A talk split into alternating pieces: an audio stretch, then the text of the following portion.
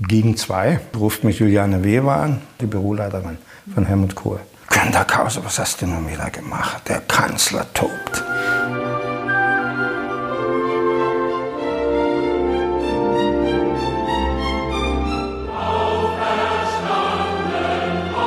Und dann habe ich gesagt, wer von Ihnen kauft denn selbst noch ein Trabi? Gelächter.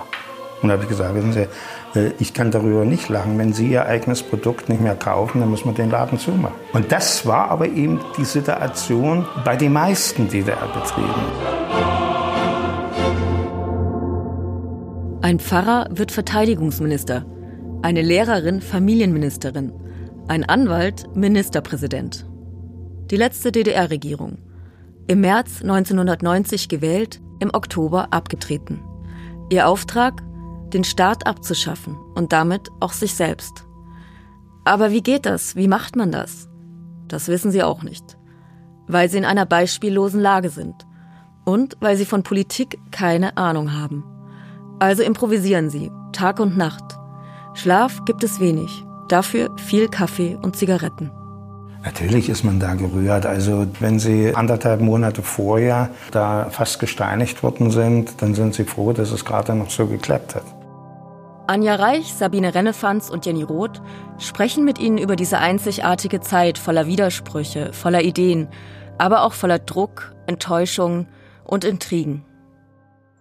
Ich bin Anja Reich von der Berliner Zeitung.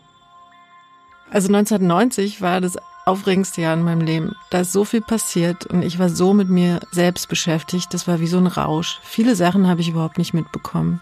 Zum Beispiel, welche Beschlüsse damals gefasst wurden, wie mein Land abgeschafft wurde. Und mich interessiert eigentlich, was ist damals wirklich passiert. Ich bin Sabine Rennefans von der Berliner Zeitung. 1990 war ich 15 und ähm, ich weiß noch, dass ich an diesem 3. Oktober total wütend und traurig war, weil ich das Gefühl hatte, dass man mir mein Land wegnimmt. Ich wollte zwar die Westjeans und die Westmusik, aber ich wollte auf gar keinen Fall Teil dieser Kohl-BRD sein. Ich bin Jenny Roth von der Berliner Zeitung. 1990 war ich in der sechsten Klasse, allerdings im Westen, und ehrlich gesagt hat sich durch die Wiedervereinigung in meinem Leben nicht viel verändert. Mit meiner Frau zusammen sein. Ich bin nicht eingeladen. Das Land Brandenburg hält es nicht für notwendig, den Unterzeichner des Einigungsvertrags einzuladen. Vom Ende der Geschichte. Ein Podcast der Berliner Zeitung. Folge 3. Günter Krause. Ja, suchen sich irgendwo einen Platz, wo Sie wollen. Wir haben auch einen kleinen Imbiss dann vorbereitet. Vielleicht mal kurz zu mir als Person, weil äh, das immer aus meiner Sicht auch öffentlich völlig falsch gesehen wird. Ich bin Wissenschaftler und kein Politiker. Das wäre eine unserer ersten Fragen gewesen. Das ist mir klar. Das ist mir, ich, bin, ich bin kein Politiker. Es hat in der DDR relativ wenig unbelastete Leute gegeben, die weder was mit der Staatssicherheit zu tun hatten, noch äh, nicht in der SED waren. Dazu habe ich gehört. Ich bin 1975 schon als Student in die Ost-CDU eingetreten, weil ich äh, irgendwo mich durchschlängeln wollte durch die DDR. Ich bin Kirchgänger, ich spiele äh, nebenbei Orgel. Genau, haben Sie eigentlich ein Klavier? Ich habe hier kein Klavier. Das ist echt schade. Also vielleicht erstmal, da, damit wir das mal ein bisschen klären. Ich habe zwei Diplome. Ich bin Diplom-Bauingenieur und ich bin Diplom-Informatiker.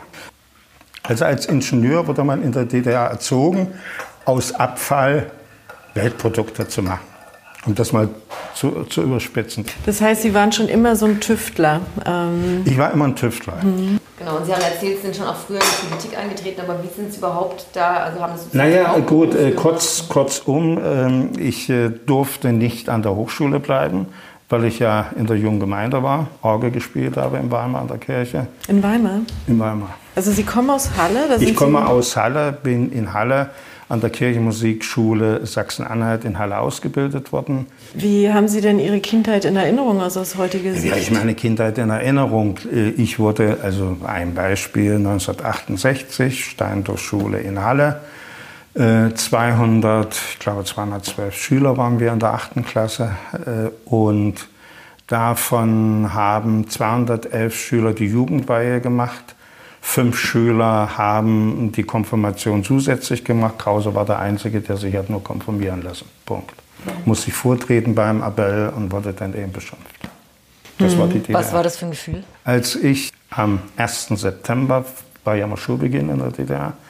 Und den Abend vor hat mein Vater äh, mich eingeladen und hat gesagt, so, wenn morgen deine Lehrerin dich fragt, wie sieht unsere Fernsehuhr aus, musst du sagen, die hat Punkte.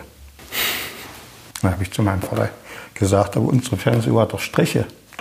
Und die Frage kam. Hm. Und diese ganz kleinen Leutchen mit sieben Jahren haben dann natürlich, auf gut Deutsch gesagt, Stasi-gemäß ihre Eltern am ersten Schultag angeschissen.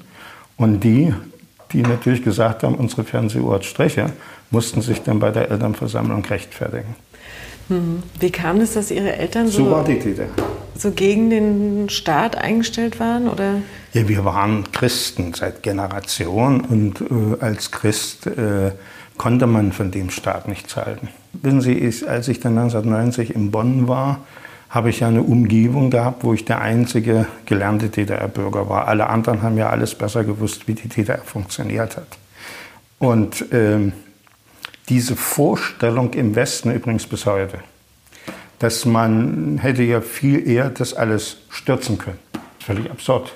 Das war eine fest eingeschworene Diktatur mit den Russen im Rücken. Und das war eben erst möglich so ab 1985, 86, als sich auch bei uns durch die Umweltbewegung in der Kirche viel äh, in Bewegung gesetzt hat. Also, und dann bin ich 1987, war ich dann bereit, als Kreisvorsitzender CDU in Bad Doberan natürlich auch mit Dinge verändern zu wollen. Und ich habe bei der Ost-CDU war ich eben in so einem ja, Wirtschaftsreformclub, wo wir beispielsweise verlangt haben, dass man eben mehr Englischunterricht machen muss, wegen der Vorbereitung Informatik, dass man ähm, Geld auch frei den, äh, den Unternehmen zur freien Verwaltung geben muss. Die DDR-Wirtschaft hat ja so funktioniert, alles, was ein Unternehmen verdient hatte, kam im großen Top und dann wurden erstmal die, die Verluste hatten, hatten, wurden mit den Gewinnen der anderen wieder hochgepäppelt. Aber die Erneuerung der Wirtschaft, die hat seit 1975 eben deshalb nicht mehr funktioniert. Und das ist aus meiner Sicht, ist es der wirkliche Abgrund, in den die DDR-Wirtschaft seit 1975 reingegangen ist. Und das große Zauberwort hieß Energieumstellung. Man hat ja von Öl auf Rohbraunkohle alles zurückentwickelt. Und die Rohbraunkohle war natürlich volkswirtschaftlich etwa der dreifache Aufwand. Und damit hat die DDR jegliche Entwicklung verspielt. Und damit war eben in den 80er Jahren ist klar, dass irgendwann äh, der Zug mit hoher Geschwindigkeit von der Wand fährt, die aber fester ist als der Zug und seine Insassen. Was haben Sie denn direkt vor dem Mauer oder zur Zeit des Mauerfalls, was waren Sie da gerade? Wo waren Sie? Und waren Sie, also wir kamen haben, Sie weiter in Ihrer Karriere? Also ich habe die erste Veranstaltung mit äh, Probst Schmidt vom Duberaner Münster gemacht. Und was waren Sie da beruflich gerade? Ich war beruflich ordentlicher Dozent, habe auch relativ viel Geld für DDR-Verhältnisse verdient, über 2000 Ostmark, hm. war viel Geld. Und wir haben im Keller Champignons gezüchtet, hatten dadurch keine Probleme. Champignons? Champignons. Selbstversorger. Champignons, nicht Selbstversorger, sondern wir haben eben ähm, keine Probleme mit Autoersatzteilen gehabt. Wir haben Holz bekommen für unser Haus und wir haben Fliesen gekriegt, was ja alles Engpässe in der DDR. Durch den Champignonhandel? Tauschen, tauschen, nicht durch den Handel, sondern wir haben getauscht. Also was wir sind dann eben mit fünf Kilo angeboten und haben Champignons gab es ja nicht in den Geschäften ja, der DDR. Habe ich nie gesehen, genau. Ja, so und wir hatten gegenüber im Bürgerende hatten wir eine Konsumgaststätte. Natürlich war es dann bekannt. Es war ja nicht unendlich viel. Wir haben vielleicht am Tag maximal 10 Kilo geerntet. Wie sind Sie denn auf Kilo? Champignons gekommen? Naja, weil meine Frau Landwirt ist, haben wir uns damit befasst. Dann hat es ja schon zu DDR-Zeiten äh, in Mecklenburg-Vorpommern sehr viel Sportpferde gegeben. Und der Abfall der Sportpferde ist sehr geeignet. Und dann musste man das in einer ganz bestimmten Form backen. Und dann wurde der Mist umgestapelt. Dann hat er Temperaturen selber entwickelt bis zu 80 Grad. Und das hat man vier Wochen gemacht und dann war der Mist reif als Grundlage für die Champignonzucht und dann hat man Fischkisten damit gefüllt und dann kam oben fünf Zentimeter Humus mit äh, ein bisschen Gips angerührt drauf und dann ungefähr nach zehn Tagen kam die Charmeurs raus. Und Sie sagten gerade 10 Kilo pro Tag. Also in, in der Kampagne 10 Kilo am Tag, ja. Also Ihre Frau war genauso pfiffig wie Sie. Ja, das, gut, wenn es ihre gesucht Idee und gefunden. Ja. Aber ich meine, Sie waren ja ganz gut beschäftigt und eben auch als Wissenschaftler. Wie kam das dann überhaupt, dass Sie zum Profipolitiker oder Vollzeitpolitiker Das, ist, wurden? das hängt mit einer politischen Veränderung zusammen. Übrigens, das ist hier der Einigungsvertrag. Ah, das ist der Einigungsvertrag. Ja, weil Sie ja Kopie, irgendwas Original? Besonderes. Das Oh, Original, das ist die nein. 18. Fassung des Einigungsvertrags. Das ist die letzte und die DDR hat die erste vorgelegt. Das ist ja auch im Westen äh, natürlich total verboten, drüber zu sprechen. Das ist ja die Zensur. Wolfgang Schäuble gibt ja bis heute nicht zu, dass wir am ersten Verhandlungstag zum Einigungsvertrag eine DDR, einen DDR-Entwurf vorgelegt haben wo wir drin beispielsweise geschrieben haben, wir wollten die erste Strophe der DDR-Nationalhymne als zweite Strophe äh, für äh, die heutige Nationalhymne äh, haben, damit eben dieser Vorwurf Deutschlandlied für immer verschwindet. In der DDR war ja der Text auferstanden aus Ruin und der Zukunft zugewandt, Deutschland einig. Das ist so ein toller Text. Auch so ein schönes Lied. Wir wollten, dass der Tag des Beitritts der Tag Null wird. Dass jedem in Deutschland klar wird, das ist ein Neubeginn und nicht ein Anschluss. Was hätte das konkret geheißen? Das hätte geheißen, dass wir die Rechtsprechung des Westens nicht auf das Staatsgebiet der DDR übertragen. Was ja ein riesengroßer Fehler war. Denn im Jahr 1990 waren wir ja vielleicht im Jahr 1955 des Westens. Und die Rechtsprechung, die wir dann übernehmen mussten, hat ja überhaupt nicht dem Entwicklungsstand der Wirtschaft, dem Entwicklungsstand der Denkweisen äh, entsprochen. Ich sage Ihnen ein einfaches Beispiel. Am 31. August haben wir 2 Uhr, glaube 47, war der Vertrag so fertig, wie er ist. Schäuble hat bis dahin verlangt, Stasi-Akten müssen weggeschlossen werden. Nicht wir. Das versucht man mir ja immer über die westdeutsche Presse in die Schuhe zu schieben. Völliger Blödsinn. Wir wollten das transparent machen. Schäuble war der Meinung, das geht mit dem westdeutschen Datenschutz nicht. Und dann haben wir natürlich gesagt, da muss der westdeutsche Datenschutz so verändert werden, dass es geht. Wie der hatte Angst, dass seine Verfassungsschutzakten dann auch öffentlich werden? Äh, Ob das, ob das der Grund ist, will ich nicht spekulieren. Aber es hat ja dann noch einige im Westen getroffen, Also die Stasi-Mitarbeiter. in Antworten sind. Helmut Kohl hat gesagt, wir machen so, wie es Krause will. Punkt aus. Kohl hat immer gesagt, ich bin sicher, dass ich einer der Betroffenen bin, weil die Stasi über mich einen Haufen Zeug gesammelt hat. Und es waren ja, wenn ich das noch richtig im Kopf habe, neuneinhalbtausend Seiten. So, und er hat ja dann bis zum obersten Verwaltungsgericht die Klage durchbekommen, dass seine Akte nicht öffentlich gemacht wird. Aber gehen Sie nochmal zu, nee, zurück. Genau. ich, ich will noch einen zweiten Punkt nennen, weil äh, es ist ganz wichtig, wo standen wir als DDR-Bürger und wo stand der Westen 1990. Also nicht nur der grüne rechtsabbiege Fall, sondern äh, die Wahrheit ist, dass natürlich äh, die Frage der Frauenrechte durch die Unabhängigkeit, materielle Unabhängigkeit der Frauen von ihren sogenannten Versorgern natürlich sich ganz anders entwickelt hat. Frauen konnten eigenständig, selbstständig in der DDR Geld verdienen, weil natürlich auch die Fragen natürlich der Bewahrung ihrer Kinder geregelt war. Während natürlich vor allen Dingen in meiner Partei im Westen natürlich das ideale Frauenbild war, Frau zu Hause einschließen und mindestens drei Kinder. Ist es damals Ihre Arbeitsgrundlage gewesen, diese Mappe hier? Ähm, Na, das ist ja die 18. also ist jetzt völlig legal, dass Sie das jetzt hier Ja, haben, das so ein ist schon legal. super Dokument. Ich mache nichts Illegales. Ja, darauf kommen wir später nochmal zu sprechen. Aber Sie sagten irgendwie auf der Grundlage von 75. 19, Ach, 75 haben Sie gesagt. Wie meinen Also Sie das? die, die, ähm, das ist ein Ergebnis der, der äh, Ölkrise. Die Ölkrise im Westen hieß Sonntag kein Autofahren mehr. Und die Ölkrise im Osten hieß, dass die Russen natürlich die Sowjetunion dramatisch dann eben auch die Ölpreise erhöht hat. Und die DDR dann rausgegeben hat, überall dort, wo es eine Alternative in der Braunkohle gibt, werden wir alles wieder rückentwickeln. Und das ist ja diese grundsätzliche Kritik, die ich an den Tag lege. Ungefähr 9,8 Prozent der DDR-Produkte waren weltmarktfähig, wenn man den Preis der am Weltmarkt für gleich produzierte Sachen im Westen in etwa angeglichen hat. Aber nur ein Prozent der Produkte hatten niedrigere Kosten als der Preis, der erzielt werden konnte. Weil die Produktivität in der DDR, genau kann man das nicht einschätzen, weil da die Unterlagen natürlich nicht mehr da sind, zwischen 30 bis 40 Prozent die Produktivität in der DDR war. Wenn man im Westen drei Hüter produziert hat, hat man im Osten eben nur einen produziert.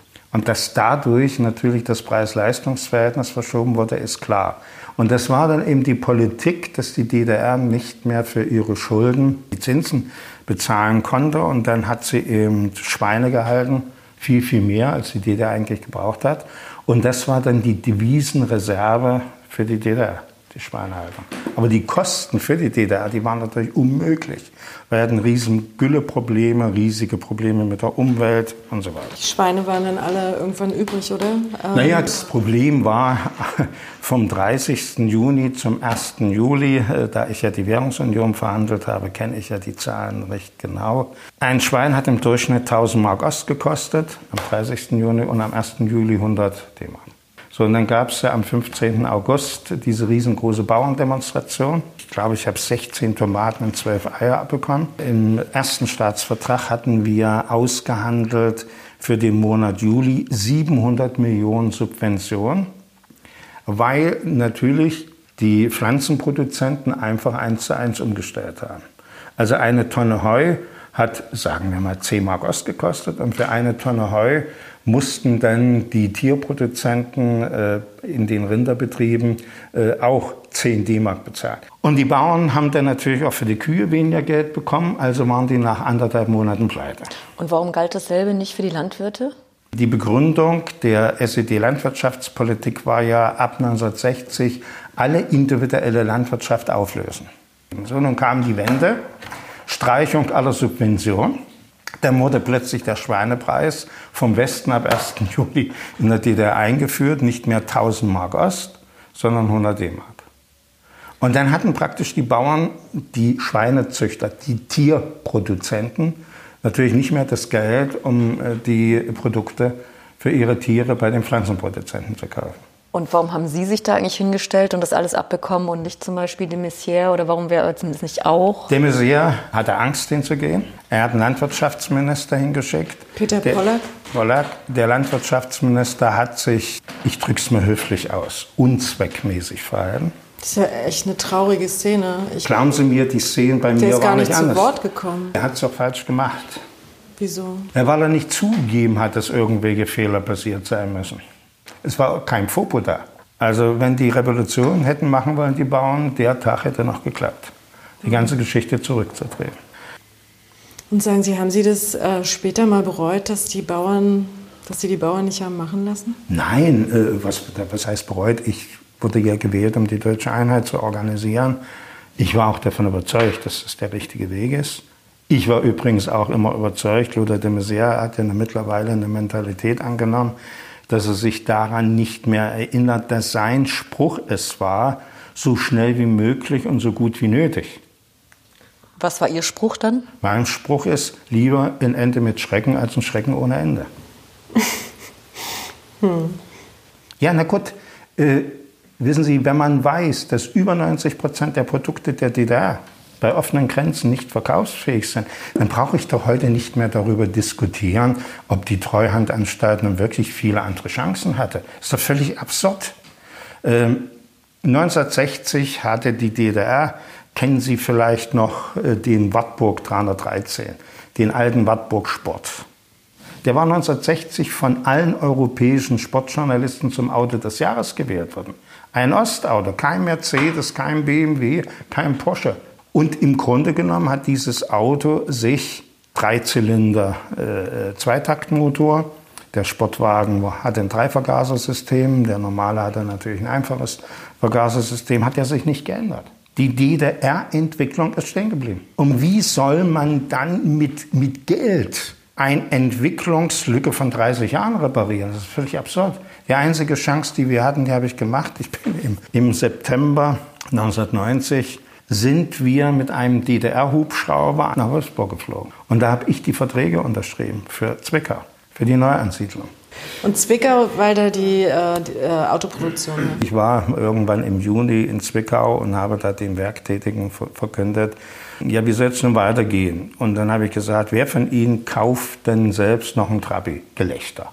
Und da habe ich gesagt, wissen Sie, ich kann darüber nicht lachen. Wenn Sie Ihr eigenes Produkt nicht mehr kaufen, dann müssen wir den Laden zumachen. Und das war aber eben die Situation bei den meisten DDR-Betrieben, dass eben durch die fehlenden Investitionen seit 1975 sowohl die Weiterentwicklung im Sinne des Weltmaßstabes als auch die Verbesserung der Produktivität nicht stattgefunden hat. Und dass natürlich auch durchaus kriminelle Machenschaften der ein oder andere Betrieb, der gut war, natürlich äh, in der Wende zum Opfer gefallen ist. Kali beispielsweise so ein ist so ein Fall. Der Kalibergbau war an der DDR besser als im Westen. Und dann hat eben die Treuhandanstalt den Fehler gemacht, äh, der westdeutschen Konkurrenz den Zuschlag zu geben. Und die haben dann relativ kurzfristig dann eben den DDR-Kalibergbau zugemacht. Insgesamt, wenn ich die Zahl richtig im Kopf habe, hat es sich um 12.000 unterschiedliche Unternehmen gedreht. Ja, das ist eben das Problem. Die Revolutionäre von 1989, die die DDR abgeschafft haben, die haben gewusst, was sie nicht wollen. Die wussten aber nicht, was sie wollen. Das mussten wir denn ab 18. März, mussten wir im Kopf hinhalten und irgendwie einen Übergang finden. Der Übergang hieß doch, für jeden DDR-Bürger ändert sich das Leben um 360 Grad. Nicht nur um 180, sondern um 360 Grad. Um die Achse drehen, um was völlig Neues beim Drehen lernen. Die zweite Geschichte war, wie wollte denn damals die Bundesrepublik West über staatliche Möglichkeiten alles, alles finanzieren. Die DDR hatte ja dreieinhalb Millionen ihrer klugen Köpfe verloren. Die dritte Geschichte war natürlich, dass der Westen 1990, da redet heute auch keiner drüber, nur eine Auslastung von 65 Prozent seiner eigenen Produktion hatte. Für den Westen war es wichtig, die alten Schleudern im Osten teuer zu verkaufen, damit sich die Wessis alle neue Autos kaufen. Sagen Sie, Sie sagten gerade so Und die Zusammenhänge muss man sehen. Und, und dann, äh, ich bin sicher, dass wenn ein Rohwetter länger gelebt hätte, wäre vieles in der Treuhandanstalt anders gelaufen. Weil der Herr Rohwetter, den ich noch als Staatssekretär betreut habe, eben immer versucht hat, eigenständige Strukturen in der DDR aufzubauen. Welche Hochschule hat denn heute in der DDR oder welche Universität äh, die Führung ausschließlich aus dem Osten? Keine. Welcher ostdeutsche Professor ist denn Rektor in einer Universität oder Hochschule im Westen? Diese Wanderung der Köpfe von West nach Ost ist selbstverständlich, aber dass wir natürlich im Osten sehr, sehr viele Dinge äh, deshalb entwickeln können, weil wir natürlich ganz anders beispielsweise das Problem Abfall sehen. Wir haben in der DDR immer gesagt, es sind Sekundärrohstoffe. Das Erste, was man machen muss, ist die Sekundärrohstoffe wieder verarbeiten, bevor man an die Rohstoffe im Boden geht. Wir waren da viel grüner im Osten. Also man merkt schon, Sie wären eigentlich selber gerne äh, doch noch Politiker. Nein, nein, nein. Nee, ändern, ich, oder? Am liebsten Bundeskanzler. Wissen Sie, äh, das Hauptproblem ist, dass äh, bei der sogenannten Pandemie, ob es wirklich eine Pandemie sei, mal dahingestellt, ähm, die Politik auf die Wissenschaft gehört hat, aber in allen anderen Bereichen hört sie eben nicht auf die Wissenschaft. Aber das ist ja auch so ein Beispiel, also wo Anja gerade drauf raus wollte, wäre es eigentlich nicht super, Sie haben dieses ganze Hintergrundwissen, wenn Sie noch in der Politik wären und Entscheidungsmacht hätten. Weil da würde sich meine zweite Frau sofort scheiden lassen. Wieso? Ja, weil das, äh, Politik ist doch kein Leben. Äh, äh ich habe das dreieinhalb Jahre durch. Sehen Sie, ne, nehmen Sie nur das Beispiel, warum ich so frustriert von der Berliner Zeitung bin. Die Berliner Zeitung hat die Schlagzeile äh, Anfang 1993 ausgebracht. Krause Welche, welcher Kollege war das eigentlich? Franz Sommerfeld? Ich, nee. weiß es nicht mehr. Äh, lässt sich die Putzfrau vom äh, Arbeitsamt bezahlen? Die Realität war, dass unsere Ehe, die war äh, am kaputtgehen. Und dann haben wir äh, festgelegt, damit du, meine Ehefrau, ab und an mit nach Bonn gehen kannst, gucken wir mal, dass wir die Woche über jemanden finden, der eben acht Stunden am Tag Kinder betreut, Haushalt macht, kocht und tut und macht. Und das war eine 51-jährige Langzeitarbeitslose aus Bad Doberan, die das unbedingt machen wollte. Und die gesetzlichen Vorschriften von Norbert Blüm waren für die fünf neuen Bundesländer, wer eine Langzeitarbeitslose über 50 Jahre einstellt, bekommt für zwei Jahre die Sozialleistung vom Staat bezahlt. Für Familie Krause durfte das nicht gelten weil man mich in Bonn abschießen wollte. Weil ich natürlich in Bonn gesagt habe, ihr seid doch du da verblödet, Wessis, wenn ich die Ostseeautobahn bauen will, muss die wenigstens nach 20 Jahren fertig sein. 250 Kilometer. Nach 17 Jahren war sie fertig mit meinem beschleunigten Planungsrecht. Die A44 ist 1946 angefangen worden zu bauen im Westen. Die ist bis heute nicht fertig. Was ist denn das für ein Unsinn im Westen? Der Flughafen Schönefeld ist auch noch nicht fertig. Damit waren Sie auch schon beschäftigt. Äh, Flughafen Schönefeld war ich nicht beschäftigt. Den hätte es neben nicht gegeben. Ich wollte den Flughafen im Parchim bauen mit Parchim? ein, na logisch, mit, mit einem Transrapid. Also Sie sind ja voller Ideen. Warum sind Sie denn nicht voller Ideen? Das ist, Bundes, also, das ist im Bundesverkehrswegeplan 1992 so festgelegt. Ja, das ist ja nur eine von Ihren vielen Ideen, sage ich mal so. Also Sie haben ja da schon sehr visionäre Ansätze. Also, Und wer ist da jetzt nochmal die Frage, warum dann die Politik aufgehört? Warum da nicht weitergemacht? Weil dieser Staat, dieser Staat ist in der Form, wie er heute existiert, nicht mehr reformenfähig. Ich habe diese Entwicklung, die ich hier beschreibe, in dem Buch äh, mache ich seit acht Jahren. Wir sind permanent umgeben von einer nicht sichtbaren Strahlung, natürlich, aber auch natürlich künstlich, beispielsweise von Atomkraftwerken oder Elektrosmog oder Handys. Wenn Sie einen Physiker fragen, ob man diese Strahlung äh, in Energie umwandeln kann, sagen die Physiker grundsätzlich, das geht nicht, weil es auf unserem Planeten keinen Stoff gibt, der, die, der das Durchfliegen dieser sogenannten Neutrinos, aber es sind auch andere Teilchen, behindert. Dann sagt ein Ingenieur, der im Osten ausgebildet worden ist, hier, müssen wir was entwickeln, damit es geht. Also Sie sagen das? Ja, das ist der große Unterschied zwischen dem Wessi und dem Ossi. Wir haben es gelernt zu improvisieren, zu knaubeln, zu tun und zu machen. Aber sagen Sie, es gibt ja so viele Leute, die sagen, es funktioniert nicht. Äh, Wissen Sie, äh, Karl, ich habe ich hab den Vergleich. Sie interagieren gebracht. mit der Materie viel zu schwach, habe ich mir äh, hab ich irgendwo gelesen. Die Wahrheit ist, dass etwa pro Atom pro Sekunde 60 bis 100 Neutrinos einen Teil ihrer Energie abgeben. Es ist also nicht ein Neutrino, das wäre zu wenig, die haben recht. Aber die Leute, die kommen ja nicht auf die Idee, mal nachzufragen oder sich das Patent mal durchzulesen, wie funktioniert es denn eigentlich? Es kommen pro Sekunde, pro Quadratzentimeter, jetzt wo wir uns hier unterhalten, auf unseren Körper, auf dem Tisch, überall, 60 Milliarden Neutrinos an. Und das ist ein, das ist ein Strom, unheimlich. der permanent geht. Ja, wir spüren ihn nicht. Trotzdem habe ich eben in diesem Buch begründet, deshalb der Beginn einer neuen Zeitrechnung, wie man eben von der Idee, ich muss Energie produzieren über Produktionsketten, die Idee eigentlich aufnehmen sollte, wir müssen unsere Energie möglichst dezentral aus der Strahlung umwandeln in Strom. Und was glauben Sie, warum der große Teil der Wissenschaft sagt, das ist Quatsch, das geht nicht? Galileo Galilei musste 500 Jahre warten, bevor die katholische Kirche die Erde als Kugel akzeptiert hat. Ähm, der Rudolf Diesel musste 20 Jahre warten, bevor man akzeptiert hat, dass der Dieselmotor besser ist als die äh, äh Dampfmaschine.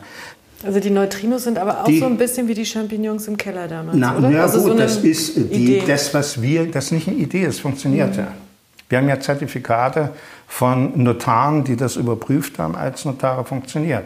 Deshalb verstehe ich die Medien nicht, die eben einfach, wenn jemand, der als Astrophysiker überhaupt gar keine Ahnung vom Werkstoffkunde hat. Sind Sie zu die, schnell für, die, für die, Deutschland? Nein, ich bin nicht zu schnell für Deutschland. Entweder wollen wir den Planeten retten oder wir wollen ihn nicht retten. Aber wir Sie kriegen doch den Planeten nicht gerettet, indem wir sagen, also wir sparen jetzt alle CO2 ein. Wie denn? Wir machen 5G, wesentlich höhere Leistung elektrisch. Wir wollen die Elektromobilität machen, wesentlich höhere Leistung. Ich begründe ja auch, das ist der größte Blödsinn in Deutschland, ist die Elektromobilität. In Norwegen ist es gut, 98 Prozent Wasserkraft. Auch doch nicht in Deutschland wo dessen Konjunkturprogramm für die Braunkohle ist. Wir haben nur 40 Prozent erneuerbare Energien. Und nun gehen Sie mal durchs Land, wer bereit ist, noch neue Windmühlen in seiner Umgebung zu haben. Da wird doch nichts mehr genehmigt.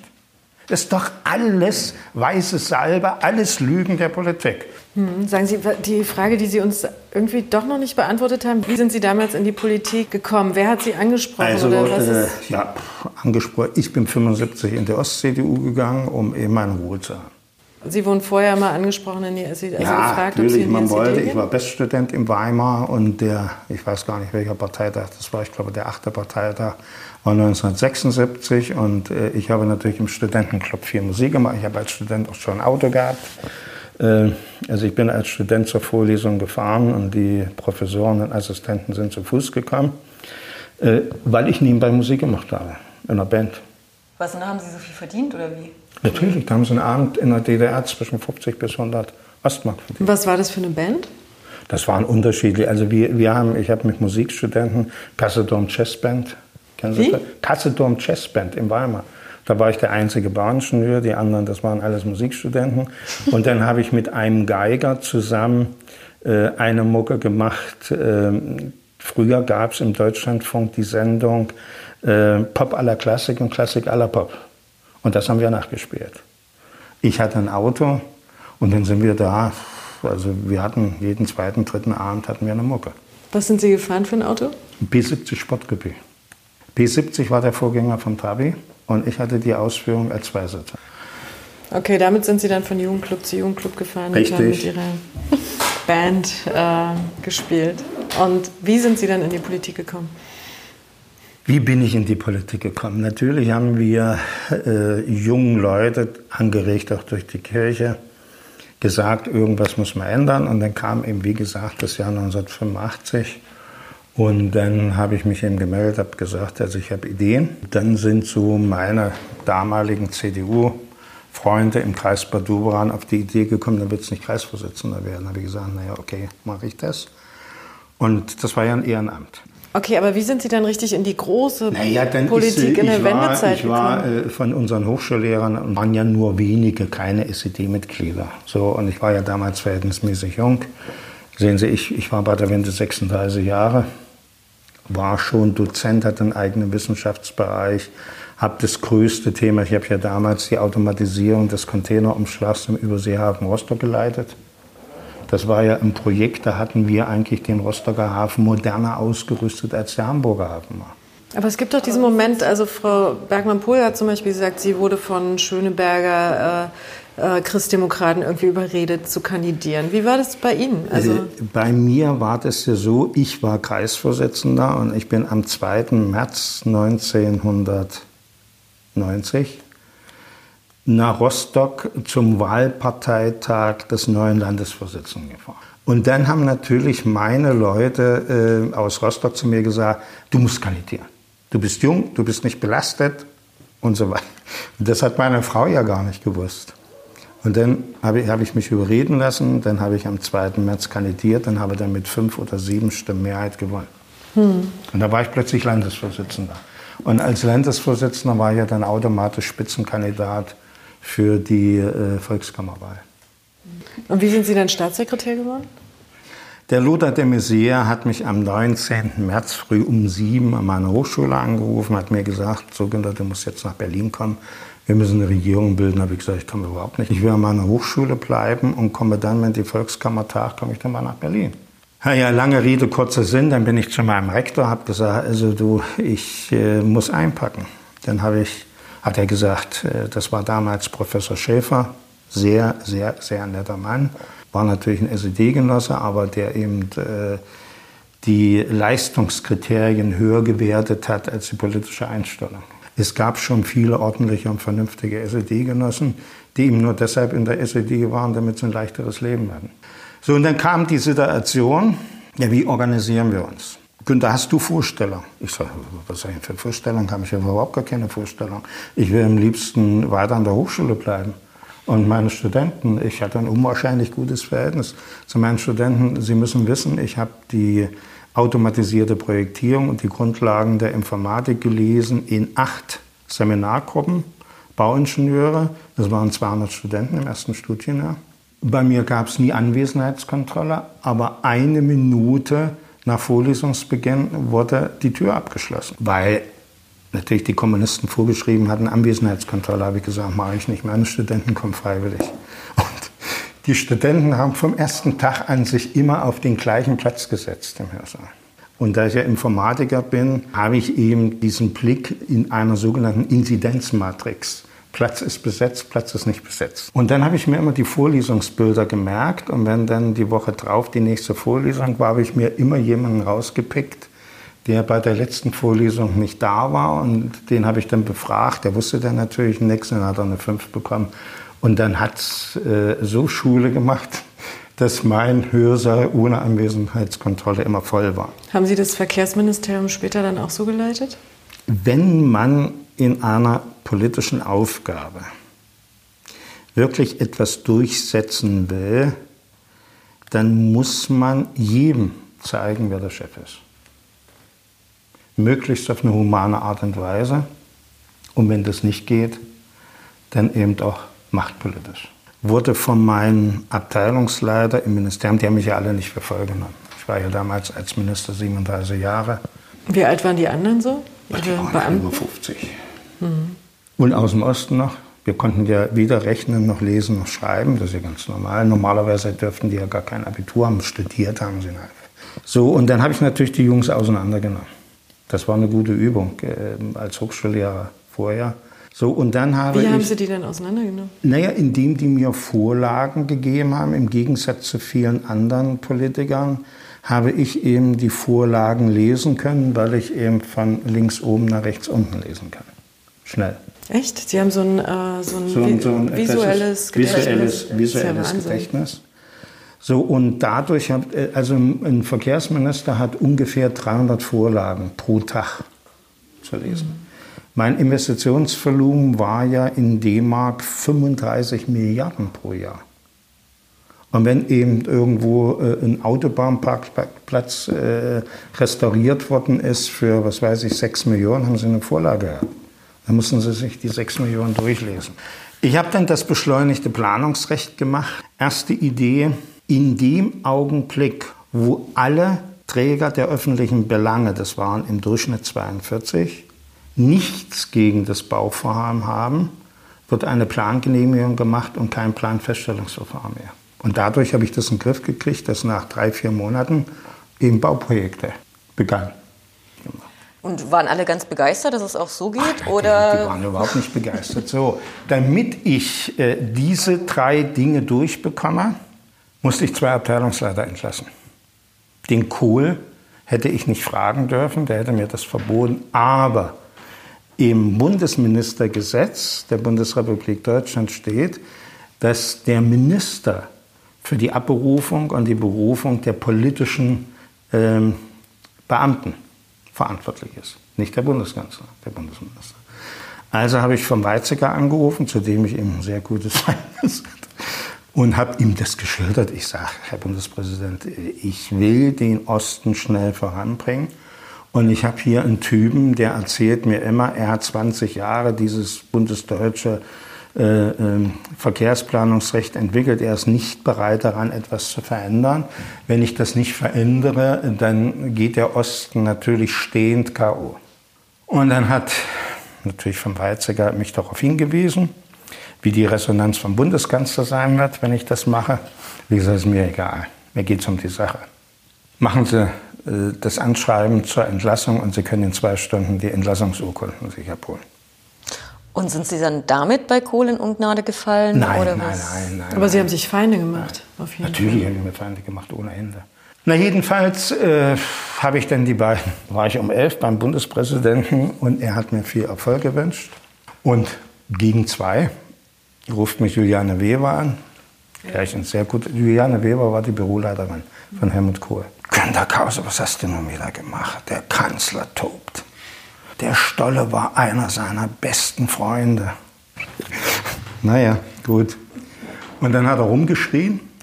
Und 14 Tage später hat er mir auf die Schulter geklappt und hat mir dann gesagt, naja, vielleicht war es doch richtig, was du gemacht hast. Sie waren ja damals in äh, Bonn in der ersten Zeit ziemlich beliebt, auch als Sie Staatssekretär denke, waren zum, und mit Schäuble Schluss war verhandelt ich recht beliebt. Also in meinem Ministerium bin ich heute noch sehr geachtet, weil ich vielleicht einer der wenigen Minister war, der in verhältnismäßig kurzer Zeit, sehen Sie, ich habe die Bahnreform bearbeitet. Die Bahnreform ist 25 Jahre, hat die im Westen keiner angefasst.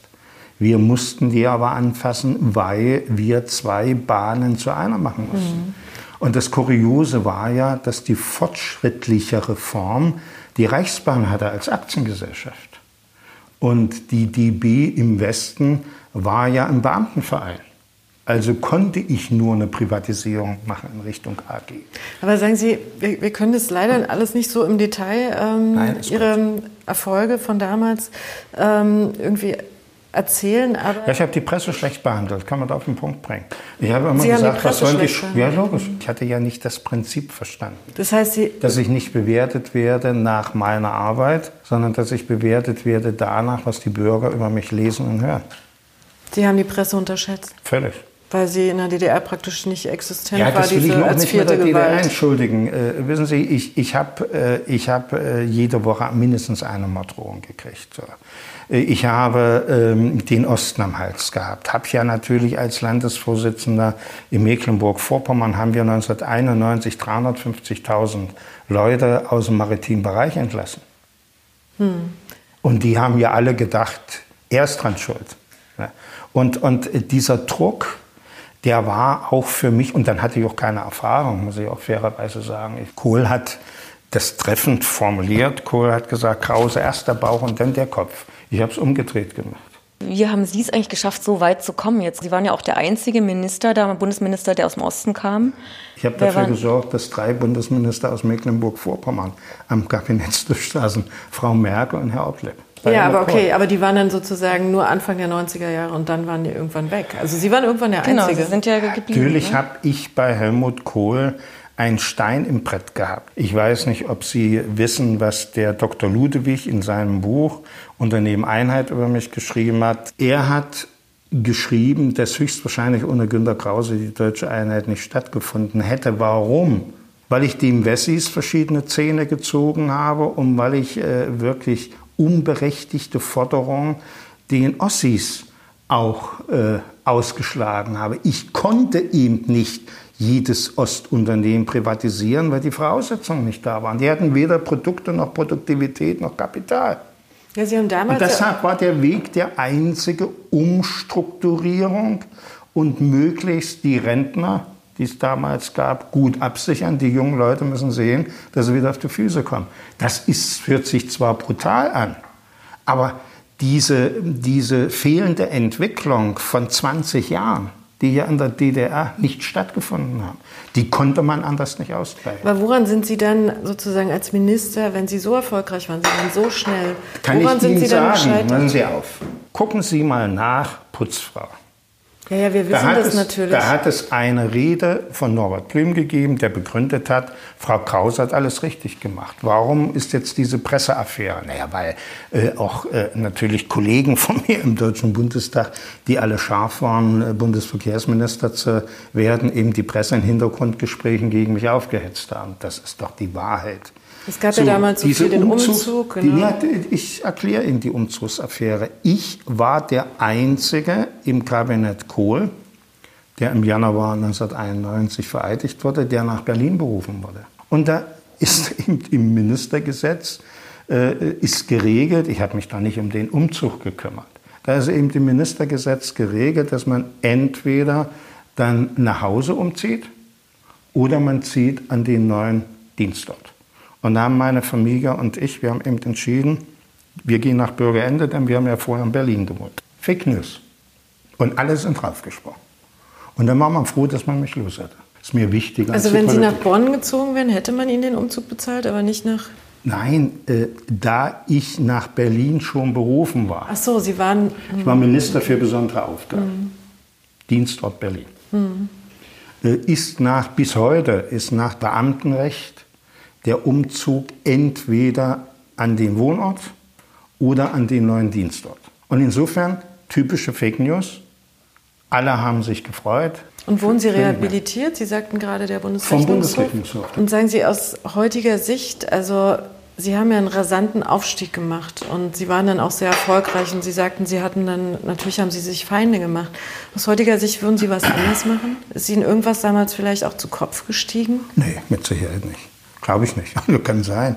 Aber das kann ich schlecht selber einschätzen. Äh, zu Kopf gestiegen mit Sicherheit nicht. Fakt ist jedenfalls eins. Hätte ich mich nicht inhaltlich robust durchgesetzt, ähm, hätte es natürlich nicht eine A20 in 17 Jahren in Mecklenburg-Vorpommern gegeben.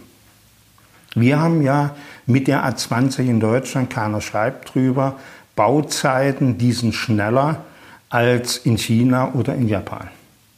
250 Kilometer Autobahn sind in 17 Jahren geplant umgebaut worden. Elon Musk ist nicht der Erste, der das in Deutschland relativ kurz schafft. Ich finde dieses Thema ganz interessant. Es gibt nämlich Leute, die sagen, nicht der Osten gehört auf die Couch, sondern der Westen. Und Sie haben damals über die verkrusteten Weststrukturen geredet. Sie haben ja, 1995 richtig. prophezeit, im Jahr 2000 rollt der Osten den Westen auf. Es ist aber nicht passiert. Ja doch, der, der, der Osten hat aus der Enttäuschung schon den Westen aufgerollt, indem wir leider neben der CDU natürlich eine sehr kräftige andere Partei haben, die sich bürgerlich nennt, aber nicht bürgerlich ist. Also ich hatte ja eine Vorstellung, wie wir mit der Infrastruktur fertig werden.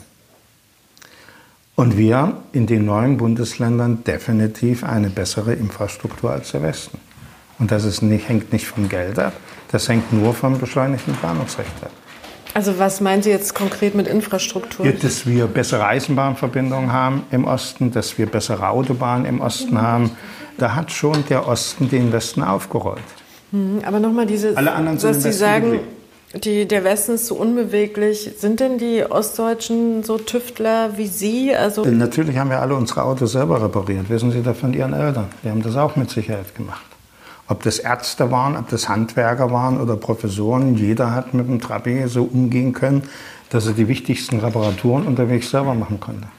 Und das hilft uns eben auch bei solchen Situationen, in denen wir jetzt sind. Das Buch habe ich geschrieben, um in Deutschland den Leuten die Augen zu öffnen. Wir brauchen eine neue, erneuerbare Grundlastenergie. So, und diese Lösung haben wir.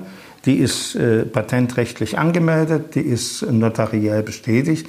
Und wenn das eben ein Haufen Leute nicht verstehen, da kann ich doch nichts dafür. Haben Sie das mal Robert Leute... Habeck vorgestellt oder Annalena Baerbock? Nee, mit den Leuten will ich nichts zu tun haben, weil die doch unser, unser Land nur aufhetzen. Das sind doch diese Theoretiker, die meinen, Elektromobilität ist schön. Die fragen aber nicht danach, woher der Strom in der Steckdose kommt. Fragen Sie doch nicht. Wir haben 40 Prozent, ich habe es im Buch genau nachgewiesen, 40 Prozent erneuerbare Energie, die schon verbraucht ist, bevor sie produziert wird.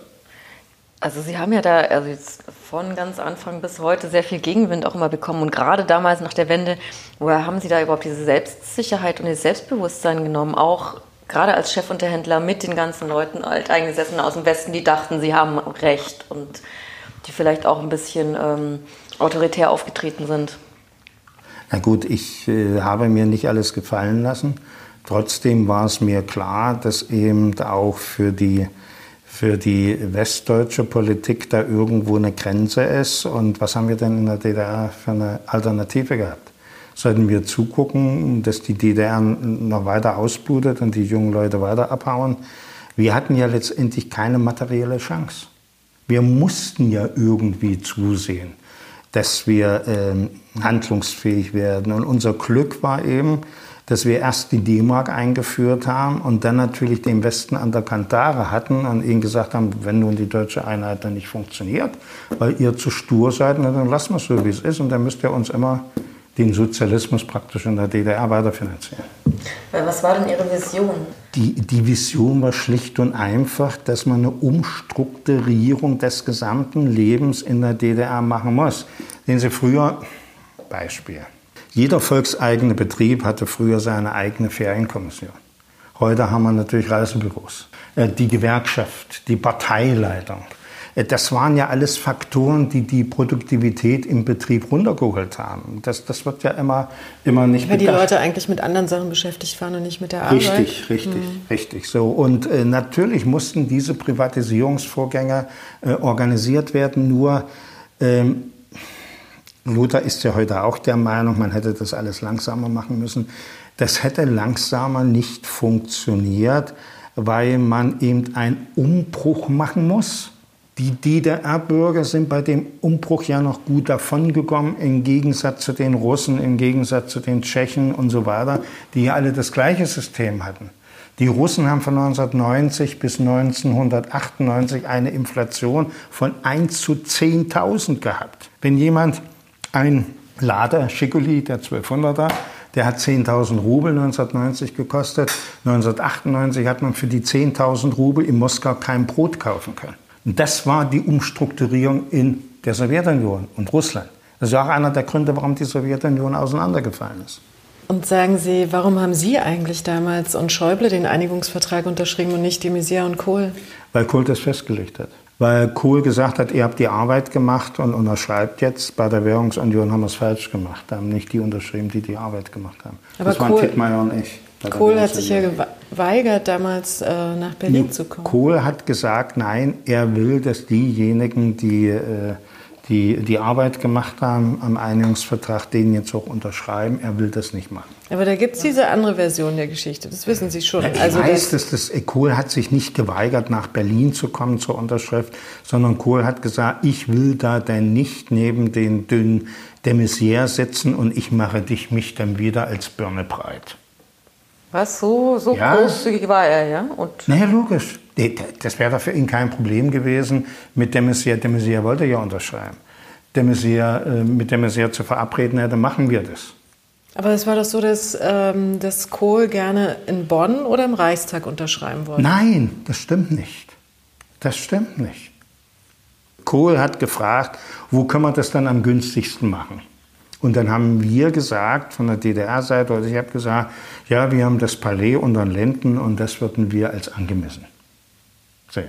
Das Problem war ja äh, für uns äh, von der Volkskammer, wenn wir es in Bonn gemacht hätten, dann hätten wir es ja irgendwo, was weiß ich, im Kanzleramt oder irgendwo gemacht. Aber wir, wir wollten ja nicht einen Vertrag äh, unterschreiben in irgendeiner repräsentativen Stätte, die äh, der DDR-Regierung direkt gehört hat. Und wir wollten auch nicht in einer repräsentativen Stätte unterschreiben, die der Bundesregierung gehört hat.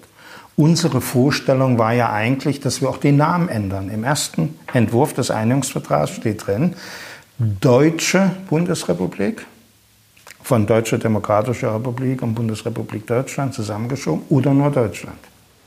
Und Kohl war nicht mehr dabei, war das nicht irgendwie total ignorant?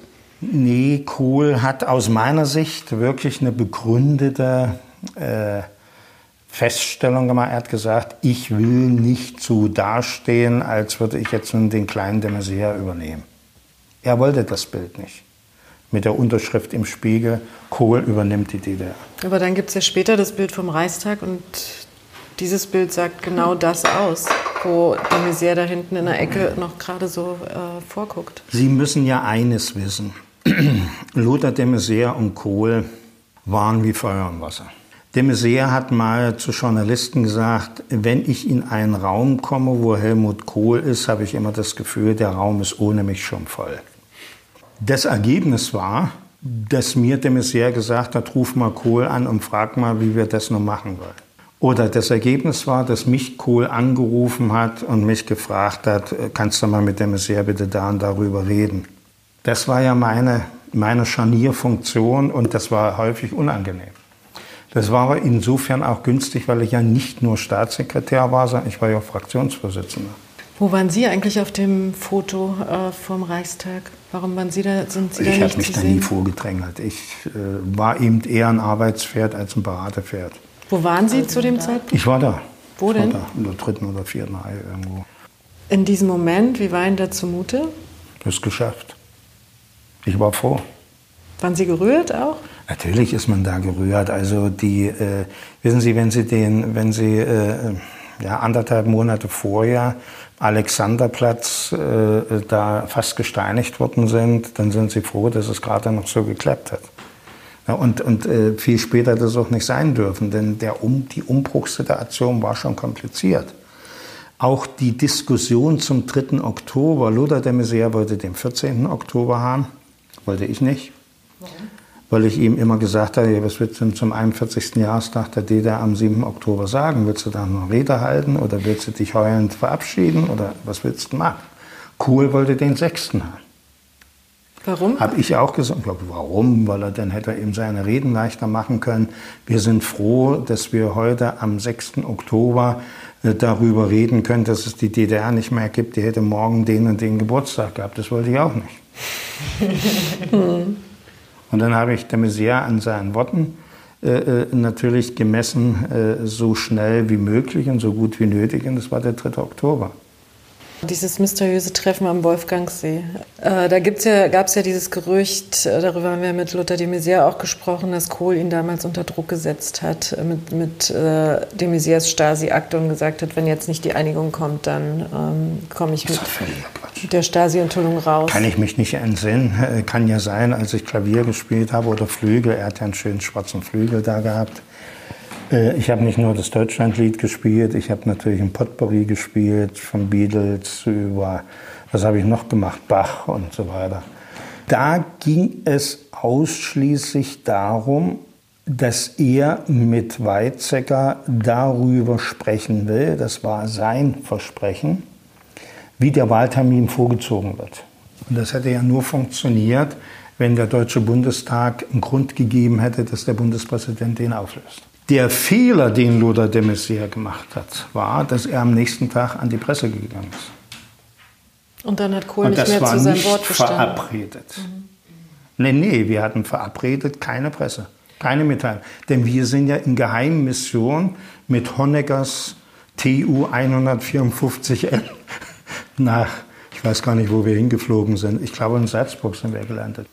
Und Kohl hat Lothar de Maizière gesagt, Herr Ministerpräsident, ich bitte aber darum, keine Presse, keine Information. Ich muss erst die Sicherheit haben, dass ich den Bundespräsidenten davon überzeugt bekomme, dass wir die Wahlen vorziehen müssen.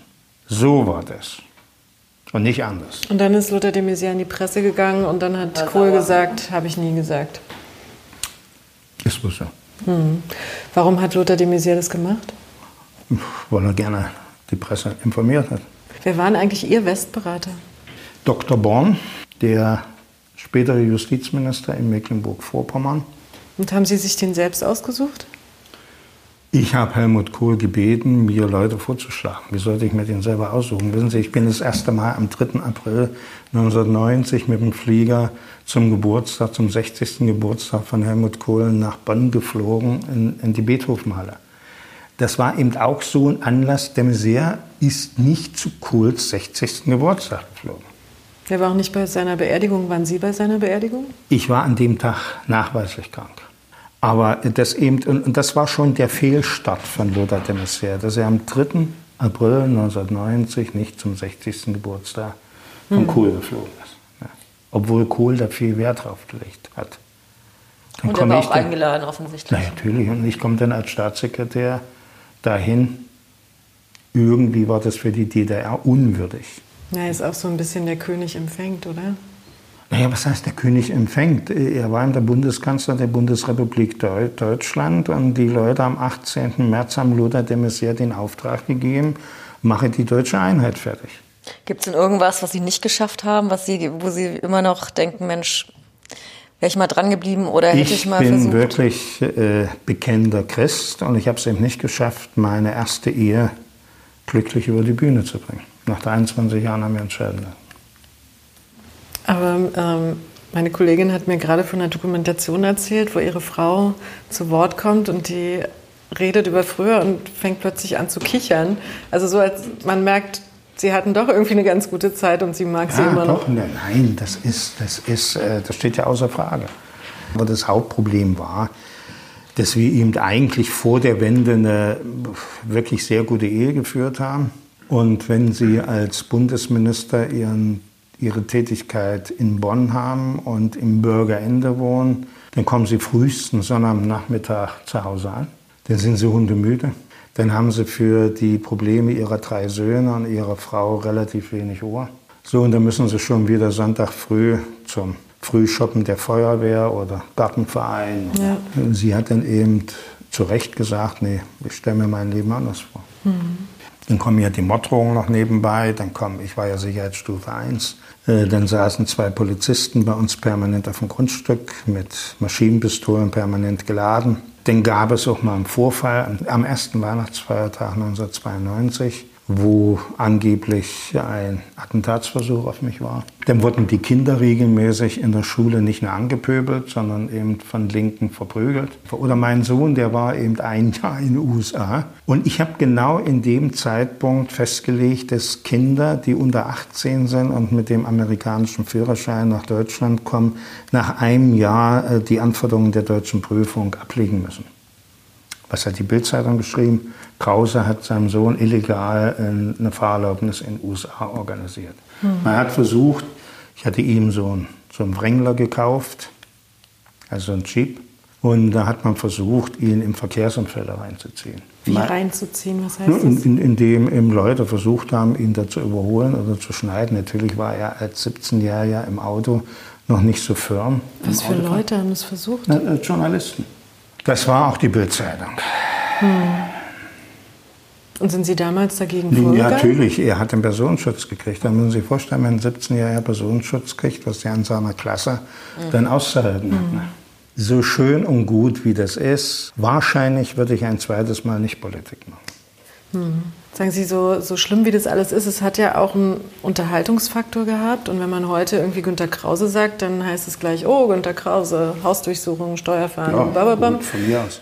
Aber nichts ist bei rausgekommen. Diese, diese Hausdurchsuchung, ähm, ich kriege regelmäßig von der Staatsanwaltschaft Schreiben, ich soll die Akten, die beschlagnahmt worden sind, abholen. Nichts passiert. Äh, wir hatten so die Idee, dass wir ähm, auch mal ganz kurze Antworten Bitte. von Ihnen bekommen auf, äh, auf die Frage. eine Zahl. Ja, wir wollten Sie fragen, ähm, wie viele Häuser hatten Sie in Ihrem Leben? Da muss ich Ihnen sagen, ich hatte noch nie ein Haus, das habe ich immer meinen Frauen überlassen. Wie viele Häuser hatten Ihre Frauen? Ja, ich hatte ja zwei, deshalb kann ich die Frage nicht beantworten. Also Sie hatten zwei Frauen, meinen Sie, oder zwei? Ja. Zwei Frauen, zwei Häuser? nee, da sehen Sie allein im Bürgerende stehen ja auf dem Grundstück eins, zwei, drei Häuser. Ja. Wie viele Erfindungen in Ihrem Leben, aber wirklich nur eine Zahl? Erfindung im Sinne von Patenten habe ich im Grunde genommen nur zwei gemacht. Aber man muss wissen, dass man in der Informatik keine Patente anmelden kann. Und wie viele Firmen? Zwei. Okay, wie viele Strafverfahren? Ich glaube drei. Wie viel davon gewonnen, wie viel verloren? Ja, was heißt gewonnen? Ein Strafbefehl ist ja auch gewonnen.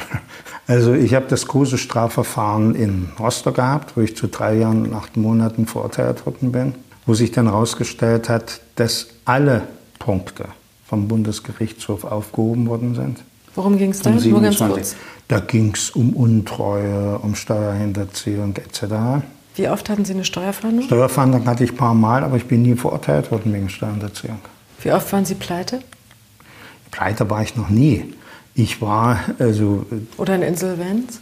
Insolvenz äh, zweimal. Wie viele Kinder? Drei und drei. Wie viele Enkelkinder? Elf.